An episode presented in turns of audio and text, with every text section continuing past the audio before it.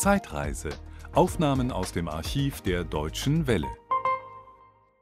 Wahnsinn. 16 Mal Gold bei Paralympischen Winterspielen. Dazu noch Silber und Bronze in Serie und ungezählte Weltmeistertitel. Das alles macht Skifahrer Gerd Schönfelder zu Deutschlands erfolgreichstem Wintersportler. Jetzt hat der Mann aus Bayern nach 20 Jahren Hochleistungssport seine aktive Karriere beendet.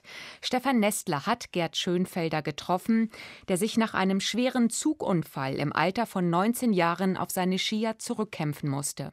Gerd Schönfelder, wie schmeckt dann der Leistungssportruhestand? Äh, ja, sehr gut. Also zur Ruhestand ist jetzt ein wenig übertrieben. Also äh, seit ich aufgehört habe, das ist ja erst zwei Wochen alt, die Geschichte, seitdem geht es eigentlich richtig rund. Momentan ist natürlich alles mit WM in Garmisch und was weiß ich. Da bin ich ein wenig mit eingebunden, auch mit München 2018. Der Ruhestand hält sich nur als Rennfahrer, ist der eigentlich zu, zu sehen. Aber die Prioritäten verschieben sich dann schon. Ja, absolut. Also ich meine, äh, das war ja der Grund, warum ich gesagt habe, nach 20 Jahren, jetzt muss man reichen. Natürlich mit zwei kleinen Kindern ist natürlich auch schwierig geworden in der letzten Zeit, das immer so zu verbinden. Man will beides irgendwo, man will für die Kinder da sein. Natürlich muss man an Beruf denken, an was danach kommt und äh, an Sport und irgendwie alles miteinander. Es ist immer schwieriger geworden, es waren immer mehr Kompromisse zu schließen und dann habe ich gesagt, jetzt ziehe ich es heuer nochmal durch bis zur WM, aber dann muss es gut sein und jetzt bin ich eigentlich sehr froh, dass es so gut gelaufen ist. Ja. Sie sind der erfolgreichste deutsche Wintersportler bei Paralympics. Was hat Ihnen der Leistungssport in diesen 20 Jahren gegeben? Ja, wahnsinnig viel. Also das, das kann man so in Kürze gar nicht sagen. Also ich habe, ich sag mal, gerade wenn man so einen Unfall natürlich gehabt hat und dann so die ersten Erfolge, wenn ich dran denke, also das gibt einem natürlich unwahrscheinlich viel Selbstwertgefühl wieder. Man wird auch akzeptiert in der Gesellschaft. Also es ist nicht so, dass man dann äh, Mitleid bekommt und das, das, was man gar nicht brauchen kann, sondern eher die Anerkennung für die Leistung. Und das ist natürlich in so einem Fall ganz, ganz wichtig. Und was natürlich dazu kommt, ist natürlich im Sport der Wettkampf, die Bekanntschaften mit vielen, vielen Sportlern, mit super Typen. Man kommt viel rum in der Welt, man sieht viel. Also wahnsinnig interessante Sachen und, und viele tolle Erlebnisse. Sie haben damals diesen schweren Zugunfall gehabt mit 19 Jahren. Da fällt man ja mit Sicherheit erstmal in so eine tiefe Depression. Wie sind Sie da rausgekommen? War das Ihr eigener Ansporn, dann auf einmal zum Leistungssport zu gehen, um da rauszukommen? Ich meine, ich war vor meinem Unfall schon sehr aktiver Sportler, auch sehr guter Skifahrer. Ich war mit, mit 11, 12 Jahren, hätte ich dann, damals ins Skigymnasium gehen sollen. Ich bin ja aus der nördlichen Oberpfalz, da sind ja die Berge nicht ganz so hoch, aber es hat gereicht, um gut das zu lernen. Und, und dann war mal so ein Vergleich und da hätte ich dann die Möglichkeit gehabt, aber dann wollte ich nicht weg, weil ich nur Fußball auch gespielt habe und da wollte ich meine Mannschaft auch nicht im Stich lassen, so ungefähr. Und durch den Unfall und dann eigentlich durch Glück sagen, bin ich darauf aufmerksam geworden, dass es überhaupt so was gibt. Also eine Behindertenski-Nationalmannschaft, damals gab es ja kein Internet und so, da war das alles noch nicht so leicht zu erkunden, was es alles für Möglichkeiten gibt. Und natürlich der Unfall, ja klar, erst denkt man an sowas gar nicht, sondern ich meine, wenn der Arm weg ist und die Hand eigentlich fast komplett die Finger fehlen, ist natürlich schon wirklich ein tiefer Schlag. Also depressiv ist man da auf jeden Fall irgendwo. Man weiß gar nicht, warum hat das jetzt sein müssen, was hat man da eigentlich für einen Blödsinn gemacht und Jetzt ist es halt so und in kleinen Schritten so, kämpft man sich da wieder raus. Also das Schlimme ist eigentlich, oder schwierig ist das, dass man sich nicht vorstellen kann, wie man mit einem Finger, damals war es nur der Daumen, der noch übrig war sozusagen, wie man da die einfachsten Sachen machen soll. Also anziehen, essen, Toilette, was weiß ich, dann geht es weiter. Fahrradfahren, Autofahren, Motorradfahren war ja ganz unvorstellbar. Also ein Motorrad steht daheim und fehlt der ganze Arm zum Gas geben. Also das hat einen schon richtig fertig gemacht in dem Moment. Aber irgendwie habe ich dann immer gemeint, naja, am Anfang war es so, gibt bestimmt super Prothesen, da kann man dann wieder alles machen, da so Science-Fiction-Filmen irgendwie, habe ich halt einfach die Hoffnung gehabt, dass da irgendwas geht und dann mit der Hand, da haben sie mir dann später ein C transplantiert, dass ich wieder eine gute Greiffunktion hatte. Es kam halt so alles Schritt für Schritt wieder weiter, der Sport tat sein Übriges, die Akzeptanz wieder zu haben, auch Fußball wieder gespielt, das war beim ersten Mal ein wenig ungewohnt für alle, auch für mich. So kommt man eigentlich wieder ins Leben zurück. Die Freunde unterstützen einen natürlich, Familie ist wichtig. Aber so nach und nach hat man dann gemerkt, ah, so schlecht ist es eigentlich gar nicht. Also man kann sich da sehr dran gewöhnen und mittlerweile mache ich eigentlich mindestens genauso viel als vorher. Es sind sogar noch Sachen dazugekommen, die ich vorher nie gemacht gehabt habe, wie Golf spielen oder sonst was. Das geht eigentlich wunderbar. Also äh, man macht es halt alles ein bisschen anders, aber möglich ist sehr viel. Sie haben 20 Jahre Behindertensport ja auch miterlebt, haben Medaillen gesammelt wie kein zweiter.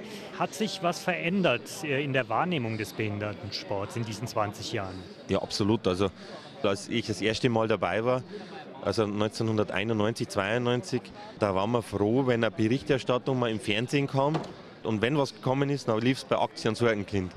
Da, wo wir eigentlich auch nicht unbedingt hingehören, weil wir sind keine bemitleidenswerten, armen, kleinen Behinderten, sage ich jetzt mal, ohne das jetzt abwerten zu wollen, aber das sind alles Sportler, die damals schon sehr professionell trainiert haben, extrem Zeit investiert haben und auch Geld und Material und was weiß ich.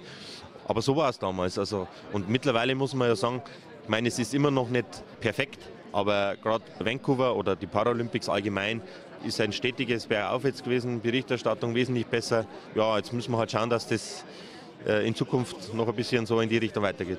Sie sind ja auch Botschafter für die Olympiabewerbung Münchens 2018. Was würde Ihnen das bedeuten, Olympische Spiele und natürlich dann auch Paralympics in München und in den Bayerischen Alpen?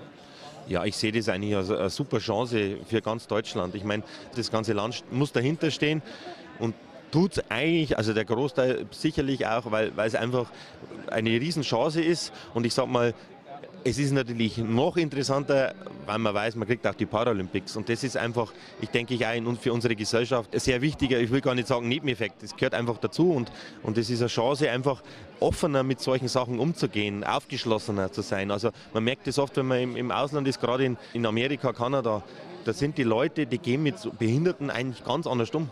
Da wird nicht geschaut, oh mei, was fehlt denn dem oder was hat denn der, der arme Kerl, sondern die gehen auf einen zu, die sagen, was sind wir denn her, was macht's denn da, fährt Ski oder was treibt's denn, ah, super. Und da, also ganz eine andere Offenheit. Und, und, und sowas wünschen wir eigentlich auch bei uns, also nicht irgendwie so immer, meine ich, ich könnte was falsch machen oder ich traue mich nicht oder jeder hat so eine gewisse Unsicherheit. Und ich gerade solche Spiele, wenn man das mal live sieht und wenn man da noch mehr in Kontakt kommt mit dem Ganzen, dann ist es auch eine Chance für die Gesellschaft, einfach das Thema mal aus einem anderen Blickwinkel zu sehen und auf die Leute zuzugehen. Also das kann nur Vorteile bringen für beide Seiten.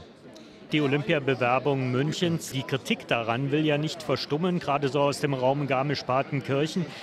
Was denken Sie darüber? Ja, ich finde es eigentlich schade. Also ich habe da mit Kanadier jetzt erst bei der WM drüber gesprochen und die verstehen das überhaupt nicht. Also in Kanada, als das geheißen hat, Vancouver bewirbt sich da für Olympia, da war das ganze Land dahinter gestanden. So soll es eigentlich auch sein. Ich meine, sicherlich kostet es viel Geld, aber es ist schon eine sehr durchdachte Bewerbung. Es wird im Endeffekt am allerwenigsten Natur vernichtet, als, also im Gegensatz zu den anderen Mitbewerbern, sage ich mal, weil eigentlich der Großteil vorhanden ist. Da, wo was Neues gemacht wird, das wird im Endeffekt hinterher wieder rückgängig gemacht. Sicherlich war ich auch am Anfang überrascht, warum sind die nordischen Wettkämpfe jetzt auch in, in Garmisch und nicht in, in Ruppolding zum Beispiel oder beim Biathlon. Aber das hat natürlich logistische äh, Hintergründe und, und äh, es soll natürlich auch so sein, dass alle möglichst nah alle Athleten in einem olympischen Dorf platziert sind, weil der Kontakt untereinander einfach ganz, ganz wichtig ist, wird vom IOC so gefordert und gewünscht. Und wenn man da zu viele Orte hat, scheidet man eigentlich vorher schon aus. Also muss man da natürlich drauf schauen und deswegen halt auch die, die Sache da in Garmisch, dass da ein bisschen was gebaut werden sollte. Aber ich sage mal, die Gegner, ich glaube, dass es trotzdem eine Minderheit ist. Ich finde es grundsätzlich schade. Ich, ich spreche natürlich immer für den paralympischen Sport. Und gerade da sehe ich immer eine Riesenchance, auch gerade für Garmisch. Ich meine, dass natürlich in dem Atemzug auch alles behindertengerecht gemacht wird, was in Zukunft natürlich auch mit dem demografischen Wandel für alle ein Vorteil sein wird. Wenn man irgendwann mal selber auf den Rollstuhl angewiesen ist, durchs Alter oder durch durch einen Unfall, vor dem keiner gefeilt ist. Also ich habe ja auch nie gedacht, dass ich da mal dazukehre vielleicht, aber vor einem Tag auf den anderen kann alles ganz anders aussehen und da wird natürlich jetzt dann alles dementsprechend gemacht, die Zugänge zu den Sportstätten in der Innenstadt und und und drumherum. Also es wird alles behindertenfreundlich und das ist natürlich für alle irgendwo ein Gewinn und das muss man natürlich auch sehen. Wie wichtig ist dann der Erfolg der alpinen Ski-WM jetzt in Garmisch für die Olympiabewerbung? Was glauben Sie? Zuallererst denke ich, dass das auf jeden Fall ein Erfolg wird, weil, äh, so wie ich das mitbekommen habe, ist alles bestens organisiert. Die Pisten sind in einem super Zustand. Das Wetter scheint auch mitzuspielen. Also, das wären sicherlich ganz, ganz tolle Weltmeisterschaften. Und von dem her sicherlich auch nochmal eine ganz, ganz gute Werbung für die Bewerbung. Ich wäre riesig froh, wenn wir die, den Zuschlag bekommen, wenn wir die Paralympics bekommen und dann werde ich mich gerne mit einbringen in die Organisation, dass das ganz, ganz tolle Paralympics werden, dass sich Deutschland da vor einer auch sehr sozialen Seite zeigen wird und was wir für tolle Menschen hier im Land haben und das wäre schon noch so ein persönlicher Traum für mich. Ja. Das war Gerd Schönfelder im Gespräch mit Stefan Nestler. Das war ein Podcast aus dem Archiv der Deutschen Welle. Schön, dass Ihnen das Angebot gefallen hat. Empfehlen Sie uns doch bitte weiter. Deutsche Welle. Mehr unter dw.com.